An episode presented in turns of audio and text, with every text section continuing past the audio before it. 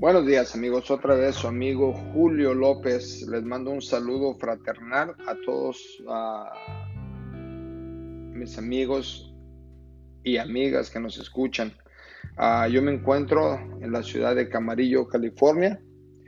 Este es mi segundo episodio que estoy grabando y se lo quiero dedicar a mi hijo Roberto López, que acaba de ingresar a la Fuerza Aérea hace dos días y en realidad es el tema que quiero tocar. Quiero tocar el tema de, pues cuando nos toca despegarnos de nuestros hijos, nos cuesta trabajo. Bueno, en el caso mío me costó trabajo.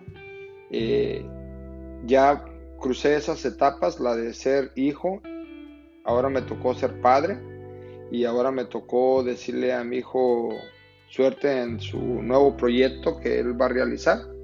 Yo vengo de una familia muy, muy unida, eh, donde mi padre hizo un negocio de, cuando estaba chico, de negocio de ropa. Después eh, en Guadalajara estuvimos hasta el año 90. En el año 90 nos movimos aquí a, la, a California. Mi papá se movió por destinos de la vida.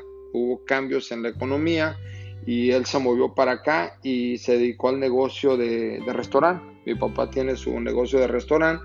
Yo me dediqué 20 años de mi vida al restaurante, igual, los mismos pasos de mi papá. Hoy ya no me dedico al restaurante, hoy me dedico a las ventas. Pero bueno, eh, cuando fui creciendo me fui dando cuenta cómo pues, nuestros padres influyen mucho en nuestras vidas. Eh, no en mala manera, pero influyen desde en el aspecto de cómo vamos creciendo y vamos agarrando pues las mismas formas de, vivir. Eh, en el caso mío yo me dediqué al restaurante porque pues fue lo que mi papá me enseñó. Yo no quise seguir estudiando y no fue porque mi papá no quiso que yo estudiara, fue una decisión que yo tomé. Ah, después me casé, tuve mis hijos y, y empecé yo a dedicarme al restaurante duré 20 años, me di cuenta que en su momento fue muy bonito, me gustó. Y ahora me dedico a las ventas, lo cual estoy muy contento, estoy feliz, me va bien, gracias a Dios. Ah, pero esta vez que me tocó hablar con mi hijo y se sentó y me dijo, papá, quiero ingresar a la Fuerza Aérea, esto es lo que quiero estudiar, como que me costó un poquito de trabajo aceptarlo, pero igual dije, yo no soy nadie para decirle, no, no hagas esto, no, no me parece. Eh, tuve que despegarme de él. Eh, y ahí es donde un poquito donde toco el tema y digo, qué difícil es despegarte de, los seres que uno ama. Eh, qué difícil es ah, separarte de tus hijos. Ah, y estamos hablando nomás de separarnos que se van a ir a estudiar, a ejercer una carrera o algo y nos cuesta trabajo. Eh, a mí no me había tocado, la verdad, hacerlo. Eh, mi papá, yo creo sí, pues, tiene tantos hijos, pero hoy veo lo difícil que es ah, dejarlos ir y dejarlos crecer. Ah, pero tengo fe que le va a ir bien.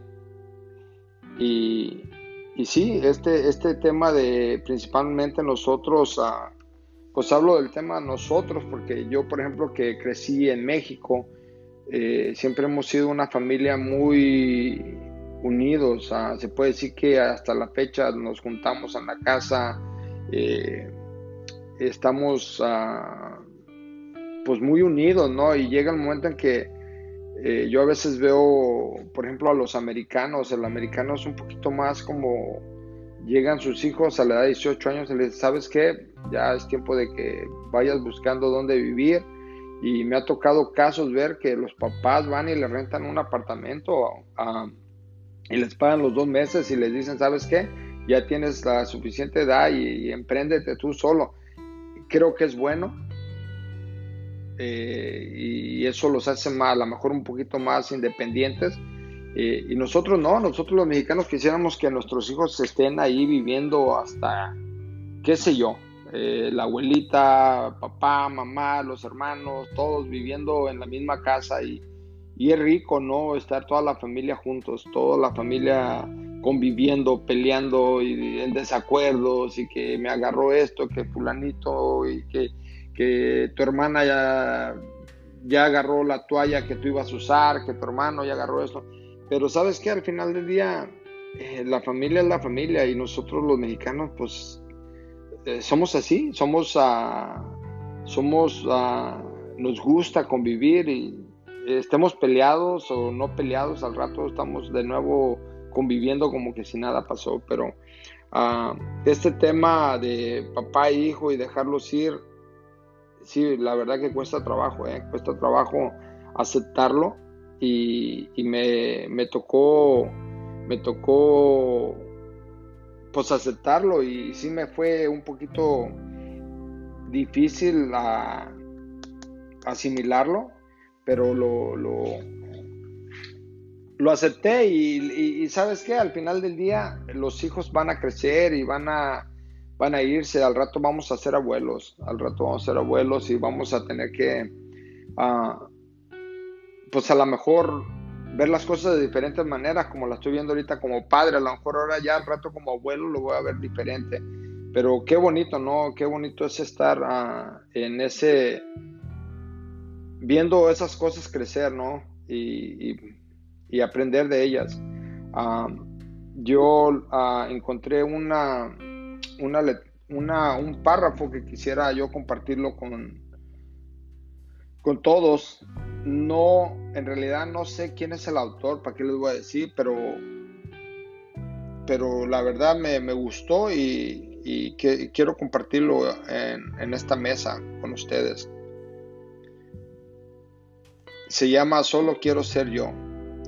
¿Quién dice que estar triste es malo? ¿Quién dice que llorar es pecado? ¿Quién engaña diciendo que llorar es de débiles? Si lo más, si lo que más espera una madre en la sala de parto es el llanto de su hijo para saber que está vivo, para saber que está bien. Entonces después de eso lo supe. Llorar es parte de estar vivo. No me condenen si lloro, solo necesito sacar esto que llevo adentro. Y es que me cansé de que los libros con mensajes existenciales me digan que debo ser fuerte. Me cansé de sonreír para ocultar el llanto o el dolor. Por hoy, solo por hoy, dejen que me quiebre, dejen que me rompa, dejen que me que vea todo de color gris. Solo por hoy Dejen que me sienta viva, vivo. Dejen que pueda quitarme esta armadura que pesa y que cansa. Solo por hoy quiero ser humano. Dejen que llore y que odie. Todo solo por hoy. Ya mañana volveré con mi armadura puesta, dispuesto a lo que venga, luchando con todo y contra todo, como siempre lo he hecho. Quizá más fuerte y más inmortal, pero por hoy dejen que disfrute el dolor de saber que estoy vivo, ya que de lo bueno he disfrutado. Supongo que de lo malo debo de aprender y estoy dispuesto a llenar este libro al que llaman vida con cada uno, con cada una de esas experiencias. Y sí, hermanos, me gustó este tema. Ah, eh, la verdad no sé quién lo escribió, me lo encontré y lo quise compartir con ustedes. Y la razón que me gustó, pienso, hace dos días cuando tuve que despedirme de mi hijo que se iba, me tocó llorar, no, no pude ser fuerte enfrente de él y me derramé, me derramé, empecé a llorar y pues es normal, es normal que cuando un hijo se te va, eh, me imagino que llorar es bueno. Ah, eh, tenemos ese tabú que nos dicen, los hombres no lloran, solo las niñas, pero ¿sabes qué?